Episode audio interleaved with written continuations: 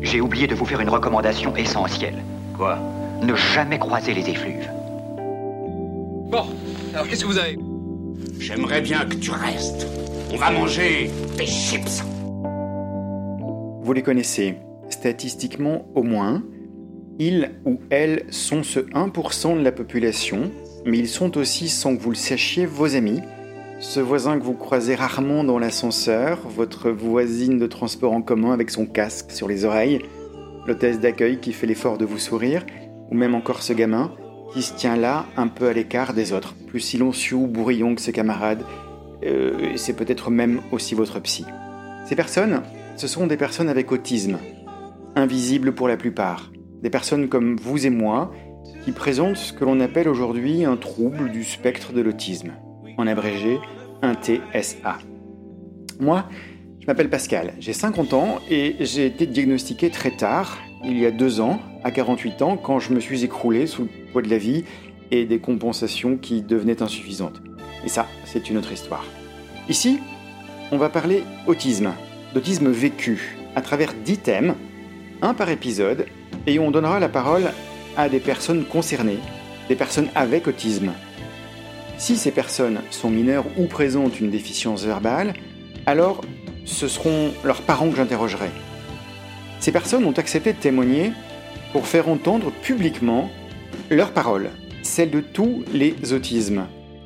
Vous entendrez aussi à la fin de chaque épisode un ou une professionnelle de l'autisme réagir à ce que vous venez d'écouter.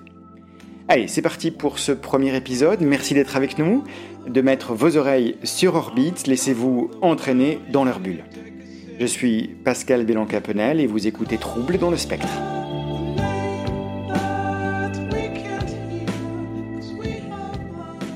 Alors j'avais une vision euh, très caricaturale en fait euh, de l'autisme. Pour moi, une personne autiste, c'était une personne déjà non verbale qui s'automutile. Donc c'était vraiment quelque chose qui correspond pas du tout à la réalité. Cette euh, représentation, je pense qu'elle est beaucoup issue de ce qui était véhiculé euh, par les médias. Je dis véhiculé avant puisque maintenant euh, les choses sont en train de bouger, même si on est encore, je trouve, assez loin de la réalité de ce que peut être un, un trouble du spectre de l'autisme. Et je pense que certains films ont toujours montré euh, les personnes porteuses d'un TSA comme des personnes phénoménales, soit parce qu'elles euh, étaient montrées super intelligentes dans un domaine particulier, ou soit euh, sous-efficientes en quelque sorte. Bref, oui, c'est une représentation qui, qui, était, comme je le disais au départ, très très caricaturale. Ce que dit Catherine là, qui est elle-même porteuse d'un TSA, c'est que les personnes avec autisme peuvent partager, avant de recevoir leur diagnostic, les mêmes conceptions sur le sujet que la population générale, les mêmes conceptions quant à l'expression de cet autisme et de ses origines. Catherine n'est pas la seule à partager ces conceptions de l'autisme. Elles ont une histoire institutionnelle qui transparaît souvent dans la pop culture et en particulier dans le monde du cinéma ou des séries. Écoutez plutôt Audrey, la maman de Clara, 15 ans, toutes les deux avec un TSA. Bah, des films, oui, certainement. Il y a, on a tous un peu en tête Rain Man ou Forrest Gump. Euh. Oui, je pense que c'est cette vision, elle vient, elle vient essentiellement de là. Et puis aussi un petit peu de. On entend aussi beaucoup les gens quand face à quelqu'un d'un peu, d'un peu étrange, d'un peu, d'un peu timide, dire de façon négative, bah celui-là il est l'érotiste. Malheureusement, je pense que c'est peut-être même encore cette phrase-là qui, qui, était le plus clair euh, à l'époque dans ma tête. Même chose pour Amélie, la maman du petit Quentin, 5 ans, avec un TSA. Bah, comme tout le monde, un peu, moi, j'ai vu Rainman. et euh, globalement, ma vision de l'autisme, c'était ma vision de, de Rainman. J'avais pas tellement de, d'idées sur ce que c'était l'autisme. Euh, comme beaucoup de gens nés dans les années 80, on faisait des blagues en disant autiste et c'était un peu une sorte d'insulte gentille mais un peu insulte quand même.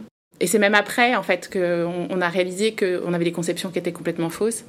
Euh, on aimait bien regarder quand on était euh, un jeune couple sans enfant euh, la série Big Bang Theory.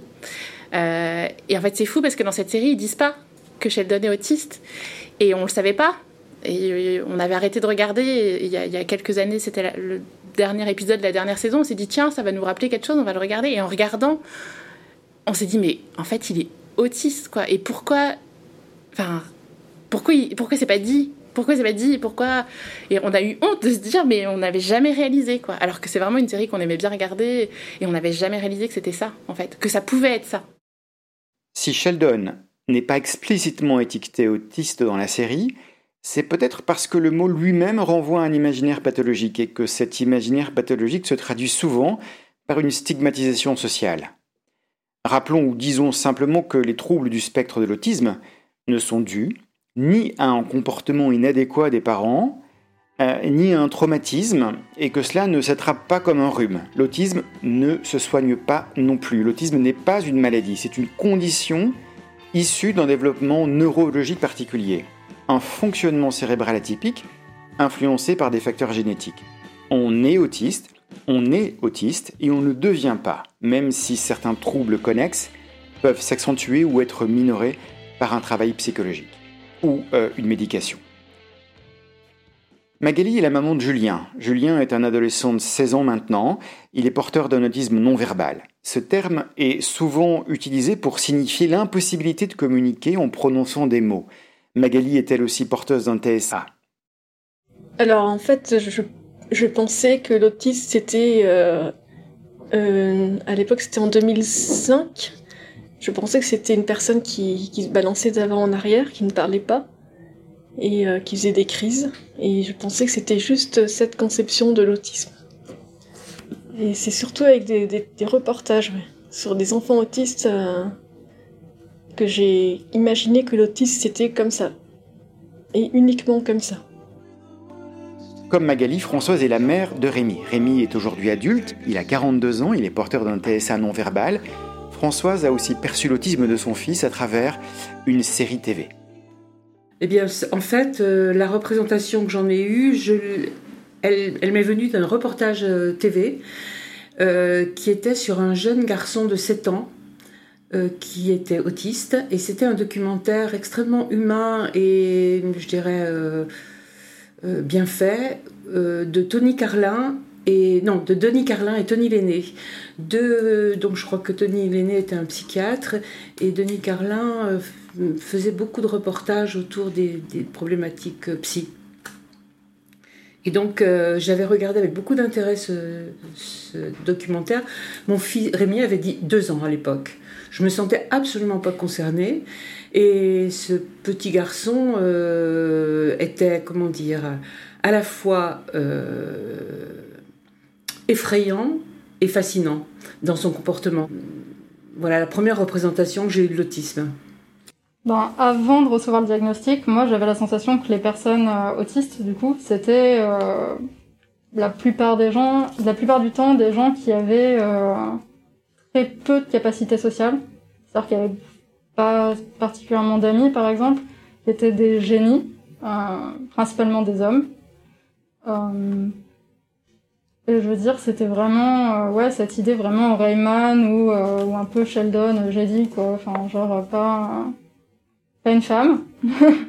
ou alors, si c'était une femme, c'était quelqu'un de très timide, très renfermé sur elle-même, vraiment très très peu verbal, très mignonnette, quoi, mais pas, pas un bulldozer comme moi, quoi. Ça, c'est Florence, une jeune femme avec un TSA. Florence a 30 ans et a été diagnostiquée vers ses 28 ans après un parcours compliqué. L'autisme de Florence était comme beaucoup rendu invisible par les compensations qu'elle produisait. Son autisme était aussi camouflé par ce que l'on appelle aujourd'hui les comorbidités, des TOC, des troubles obsessionnels compulsifs, une anxiété généralisée, etc. Florence le dit très bien, elle ne se reconnaissait pas dans les modèles d'autisme véhiculés par la pop culture.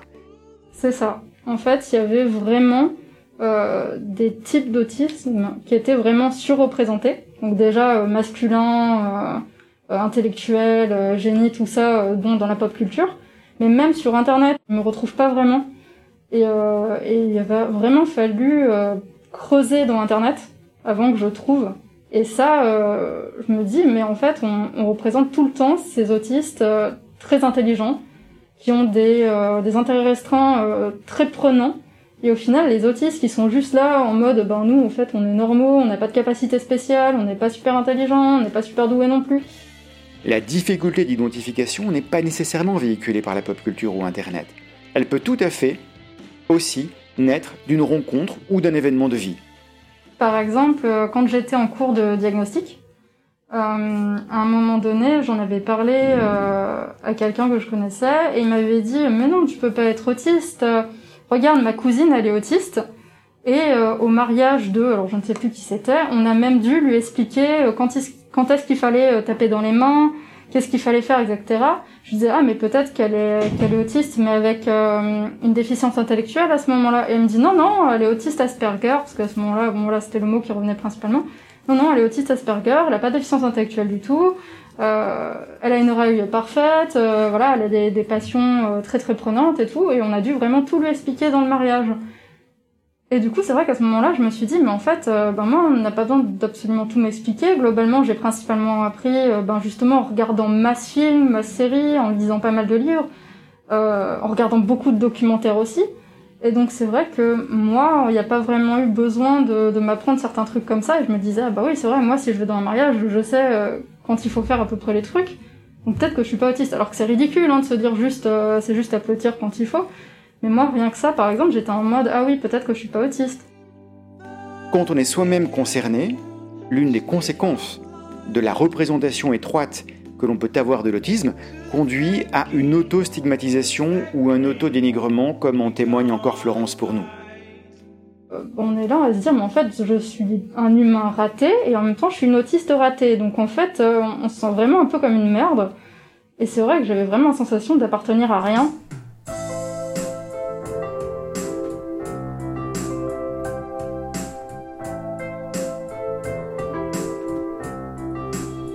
Parfois, on sent que quelque chose ne va pas, comme Magali, lors de la naissance de Julien il y a 16 ans de cela.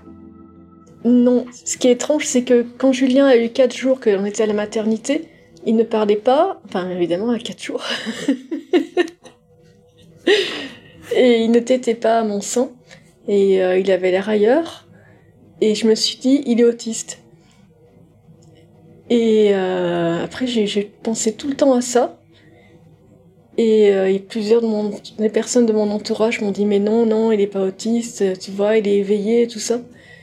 Et après, euh, je, me suis, je me suis dit mais c'est vrai, euh, il nous regarde, il sourit, il a l'air. du coup, j'ai oublié cette, le fait que cette pensée qui m'est traversée. Et quand j'ai vu les signes de l'autisme ensuite, j'ai reconnu des signes chez Julien mais je m'accrochais de toutes mes forces à l'idée que non, que non, il n'était pas autiste. Je, je voulais pas qu'il soit autiste. Et je cherchais tous les signes qui montraient le contraire. Parce que, par exemple, il y a des signes, euh, Julien, euh, les enfants autistes, on dit qu'ils font du flapping, c'est-à-dire ils bougent les mains euh, comme ça, ils bougent les mains. Julien, n'avait pas tout ça. Il ressemblait pas à l'image que je voyais dans, sur les brochures décrivant l'autisme. Du coup, je, je, je pensais pas qu'il soit autiste, même si je voyais que certaines descriptions, ça lui correspondait. Toutes les personnes avec autisme n'ont pas en effet besoin de flapper, de faire flap, flap, flap avec leurs mains.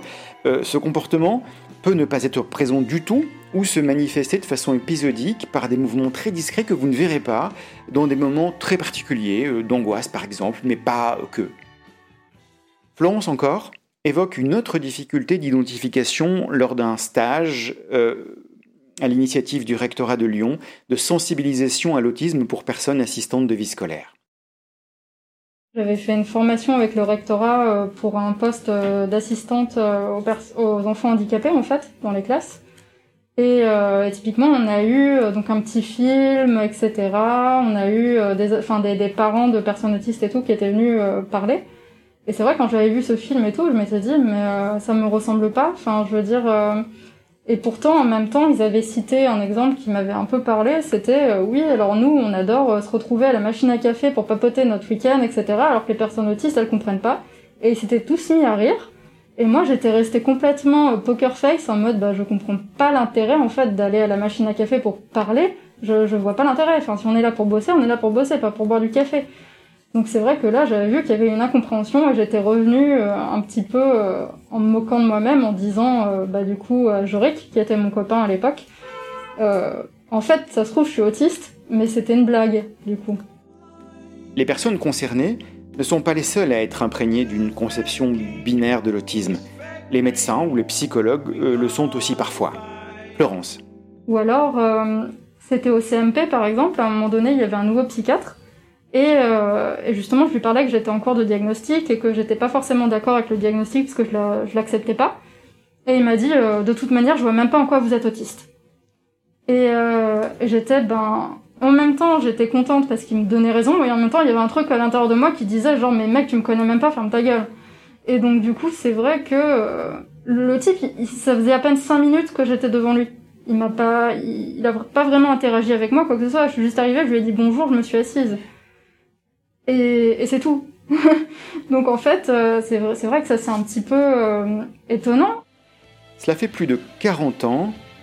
C'était dans les années 80 que les classifications internationales ne placent plus l'autisme dans les psychoses, mais dans les troubles neurodéveloppementaux. Mais la forte culture psycho-psychanalytique française fait que ce cadre théorique est encore très présent, y compris dans la formation des psychologues et des médecins.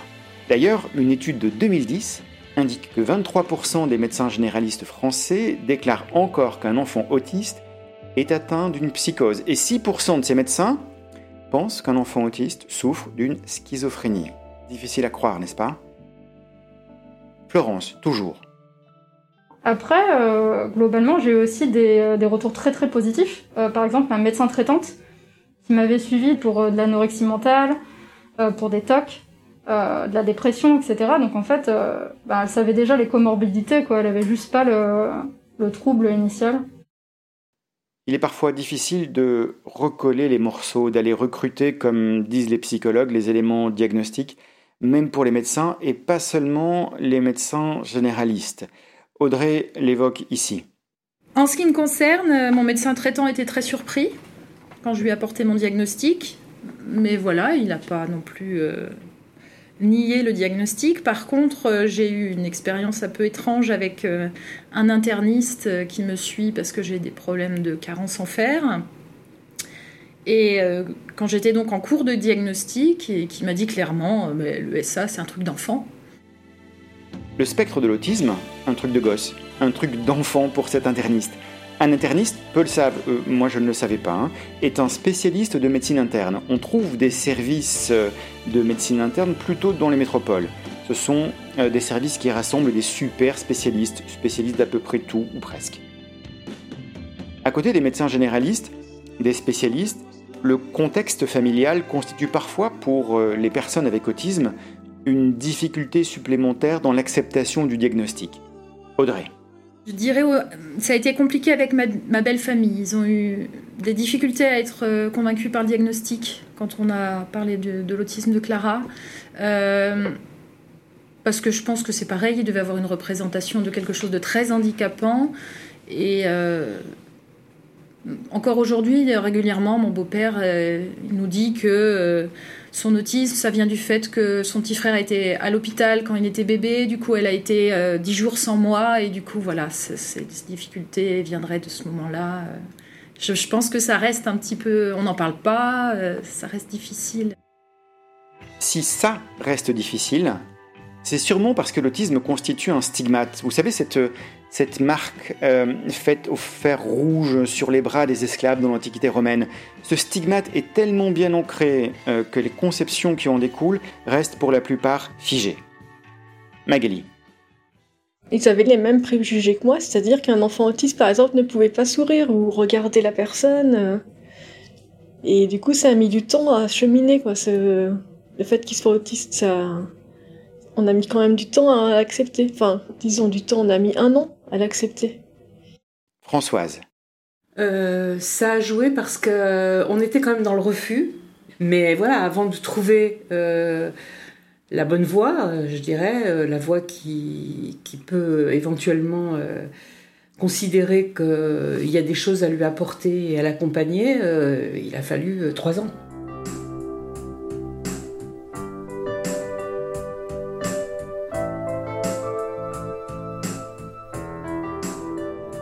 Trouver les bonnes personnes, la bonne voie, dépasser les stéréotypes, enrichir ses représentations pour enfin poser un diagnostic. Amélie. Oui, euh, les gens ils nous disaient il est pas autiste. Voilà. Et encore assez récemment, donc quand il a eu son diagnostic, euh, le début du diagnostic à deux ans, donc après c'est un parcours de, plusieurs mois. Euh, il a cinq ans et demi aujourd'hui, et il y a quelques mois, ma maman m'a dit, donc maman, instit, ex-instit de maternelle, petite section pendant 35 ans, m'a dit Ah, ben Amélie, tu vois, en fait, t'avais raison et je voulais pas te croire. Et en fait, parce que dans la tête des gens, être autiste, c'est pas ça. Quentin, il parle. Quentin, il est capable de regarder les gens dans les yeux. Euh, il a un copain. Euh, il est super à l'aise avec son corps. Il sait faire du vélo. Il adore nager. Euh, et donc, dans la tête des gens, il n'est pas autiste. Et dépasser le stigmate par la colère et l'affirmation. et après, notre fils aîné Clément avait dans sa classe, en petite section, un petit garçon qui était porteur d'autisme. Euh, et, en fait, ça n'a jamais été dit. Et je l'ai su euh, après, quand nous, on a eu le diagnostic de Quentin, où j'ai réalisé. Et euh, la seule chose qu'on disait, c'était Jason était un peu bébé dans sa tête. Il avait une, une, AESH, il était autiste, il était non-verbal. Et, et, ça me met très en colère, en fait, qu'on n'ait pas prononcé ce mot-là, en fait, d'autisme, comme si c'était un gros mot, comme si c'était une insulte. Euh, et c'est aussi pour ça que je suis là aujourd'hui. Genre, j'ai pas envie que, que ce soit une insulte en fait. Euh, voilà, oui, mon fils il est un peu différent, mais euh, voilà, c'est pas, c'est pas, pour moi c'est pas, c'est pas une insulte quoi. Je veux dire, moi je suis noire, voilà, ben, de la même façon que je suis noire et que je suis pas complètement dans la norme et un peu différente de, la norme et que ça peut parfois me, me, causer des soucis. Ben, mon petit garçon il est porteur de TSA, il est pas tout à fait dans la norme, ça peut parfois lui causer des soucis, mais c'est pas pour ça que qu'il n'a pas le droit et qu'on n'a pas le droit de le dire. Quoi. Moi, je trouve qu'il faut le dire. Ces efforts d'affirmation post-diagnostic peuvent être aussi difficiles à produire dans son milieu professionnel. Audrey en témoigne ici pour nous. Audrey est violoniste, concertiste professionnelle. Ils ont accepté beaucoup de choses au niveau des aménagements que j'ai demandé, mais euh, j'ai eu droit à une phrase une fois euh, que j'ai pas bien saisie sur le moment d'ailleurs, me disant de ne pas mélanger mes difficultés d'ordre autistique avec les difficultés liées vraiment au travail, comme si elle avait peur que, que je contagie euh, l'ensemble de mes collègues avec euh, certains ressentis de mes difficultés. Et pour les amis, même difficulté. Catherine en témoigne. Alors j'ai reçu des réactions euh, très différentes.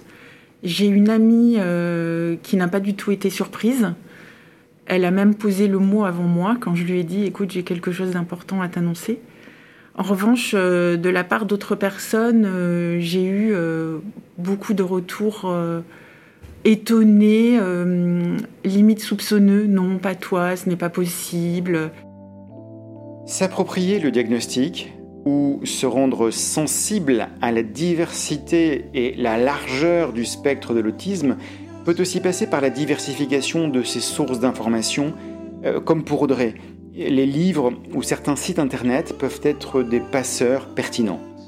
J'ai acheté euh, une quantité de livres sur le sujet euh, non négligeable.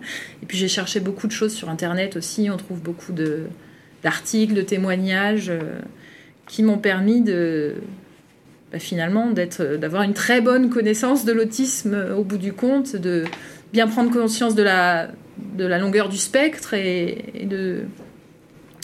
Et notamment, j'ai beaucoup cherché de renseignements sur les biographies de femmes Asperger, puisque voilà, ma fille étant une femme ou presque, une fois que j'ai eu les informations, les vraies informations à ma disposition, bah, du coup, c'était devenu la vérité, donc euh, j'y ai adhéré tout de suite. Par contre, je pense qu'en ce qui concerne ma fille, ça, ça a été certainement responsable d'un retard de diagnostic.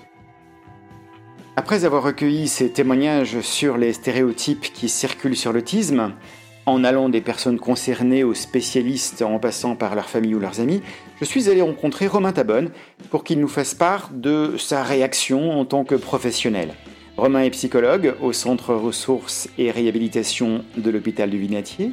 Il travaille beaucoup sur la stigmatisation en santé mentale et mène actuellement des actions pour tenter de la réduire au sein du collectif ZEST.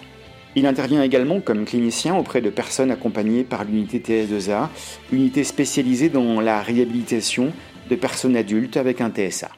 Romain Tabonne, euh, merci de nous recevoir dans ton bureau euh, pour ce podcast. J'aimerais vraiment savoir comment toi tu as reçu les témoignages que nous venons d'entendre durant, ce, durant cet épisode du podcast comme souvent quand on est confronté à des partages comme ça de vécu, euh, bah, moi ça fait beaucoup de reconnaissance aussi, en fait, des personnes qui ont la démarche de mmh. voilà de se livrer, de s'exposer comme ça, et euh, bah, je me doute qu'elles le font parce que justement elles ont aussi cette envie de, de bouger les représentations. Et ce que je trouve aussi assez fort, c'est que on se rend bien compte qu'au départ, on, a, on est tous soumis aux mêmes représentations sociales de l'autisme. Euh, qui que l'on soit, il euh, n'y a pas un mur euh, d'un côté avec des personnes avec des bonnes représentations, d'autres non. C'est plus compliqué que ça. Et puis il n'y a pas un mur personnes concernées, personnes non concernées là-dessus. Et on est tous plus ou moins égaux devant les stéréotypes. Ouais, exactement. On a les, souvent les mêmes au départ qu'il faut travailler, enfin qu'on peut travailler et c'est compliqué. Tu veux dire que toi, en tant que psychologue, tu avais aussi les mêmes? Oui, complètement. En tant que psychologue, en tant que personne, mhm quand, quand j'ai commencé à travailler, euh, je, travaillais en CMP adulte et euh, déjà je me disais en CMP adulte tu vas pas recevoir en fait de personnes avec autisme hmm. euh, parce que ce que j'avais pu voir dans au cours de mes formations finalement c'était euh, juste un petit regard sur l'enfant euh, avec beaucoup de difficultés dans les interactions très voilà très isolé très renfermé plutôt cette image là et du coup quelqu'un qui va être pris en charge de façon très spécifique. Hmm, le, euh, fameux stéréotype de l'enfant mutique et au comportement parfois dérangeant. Et donc d'un autre côté, il y avait aussi euh, le côté euh, ben, qui venait plus un peu de ma culture ciné-série où j'avais la représentation ben, de l'autiste Asperger dans ses clichés aussi avec Sheldon ou Sherlock, des, des, personnages comme ça. Que des génies, que des hommes. Voilà. Et c'est ça. Et, du coup, comment toi, tu as pu dépasser en tant que professionnel ces, cette, euh, ces stéréotypes euh, constitués par, cette, par ces deux pôles du spectre autistique et comment tu as pu enrichir tes conceptions? Face au constat que ma formation n'était pas suffisante effectivement pour euh, m'apporter des, informations, comme le disait euh, Catherine, je crois, c'est voilà, il y a eu le mot euh, diversification du coup des, ressources. Hein. C'est un peu ce qui s'est passé. De façon du coup un petit peu intuitive, je suis allé voir sur internet en tapant sur des moteurs de recherche. Je suis tombé sur des vidéos de Julie Daché dans un premier temps, qui a commencé déjà à élargir un peu les choses ces vidéos et sa superbe BD. Oui, effectivement, la bande dessinée, euh, La différence invisible aussi, euh, ouais, je l'ai lu, je l'ai acheté, je l'ai offert. Euh, c'est une, une, ressource qui était très chouette aussi. Ça s'est aussi élargi donc avec le bah, l'accompagnement des personnes euh, que, que je suivais et les échanges autour de ça. On a été un peu finalement dans une co-recherche, co-construction. Mmh, bien sûr. Euh, à un moment donné, je suis tombé aussi un peu par hasard sur un article de Véronique Baraton, qui est père aidante en autisme, qui est maintenant ma collègue, autour du coup du, du spectre de l'autisme. Cet article que j'ai trouvé ben, du coup euh, fantastique en fait parce que clair, synthétique, euh, avec, qui offre d'autres pistes et qui en même temps est imprégné de son vécu à elle. voilà, donc ça, ça a été aussi quelque chose d'assez important. Et Véronique Baraton, que l'on entendra dans ce podcast pour un épisode consacré à l'autisme au féminin.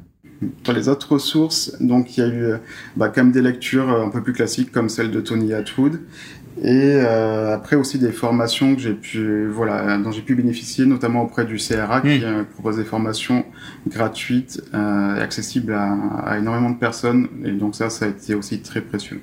Pour terminer cet entretien, comment tu as, en tout cas, pardon, quel, quel conseil, hein, si tu avais un ou deux conseils à donner à tes collègues ou à toute personne qui écoute ce podcast pour enrichir ses conceptions sur euh, ce qu'est l'autisme en réalité, sur tout le spectre. Qu'est-ce que tu pourrais donner comme conseil?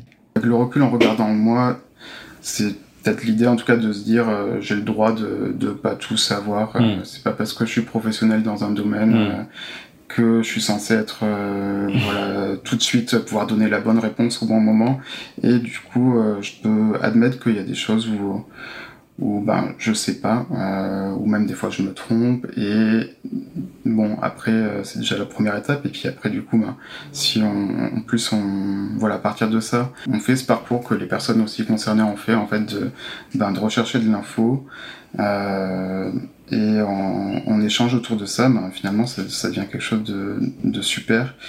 Et, euh, aussi, euh, du coup, de, comme autre conseil, ça serait de, en tant que professionnel, en tout cas, d'accorder du crédit au témoignage, hmm. euh, du crédit, euh, bah aussi de la valeur en fait, euh, du coup des choses qui sont essentielles pour notre pratique. Pour les personnes concernées aussi, euh, je leur dirais peut-être, euh, on sait que les études au niveau de, des moyens de lutter contre la stigmatisation montrent que ce qui marche en fait c'est du contact, du coup de l'échange, si possible une rencontre en direct, ou du coup effectivement ce, ce média de partage d'expérience, euh, témoignages, euh, voilà, c'est ce qui modifie les représentations de façon pérenne.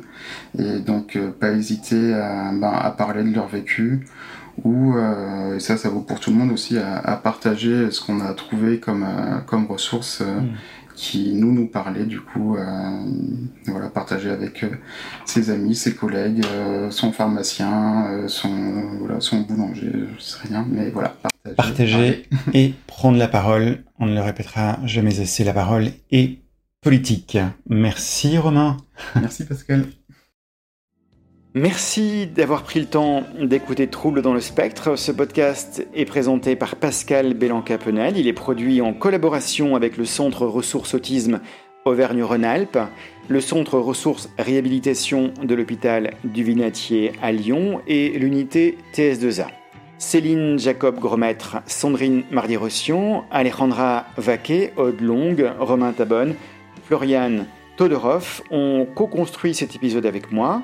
Euh, merci aussi infiniment à Véronique Baraton et Microméga pour la musique. Merci à Jorik Gouache pour le mixage et la réalisation de cet épisode. Merci aux personnes concernées qui ont témoigné dans l'épisode. Merci à Florence, Catherine, merci à Audrey et sa fille Clara. Merci à Françoise, Magali et Amélie.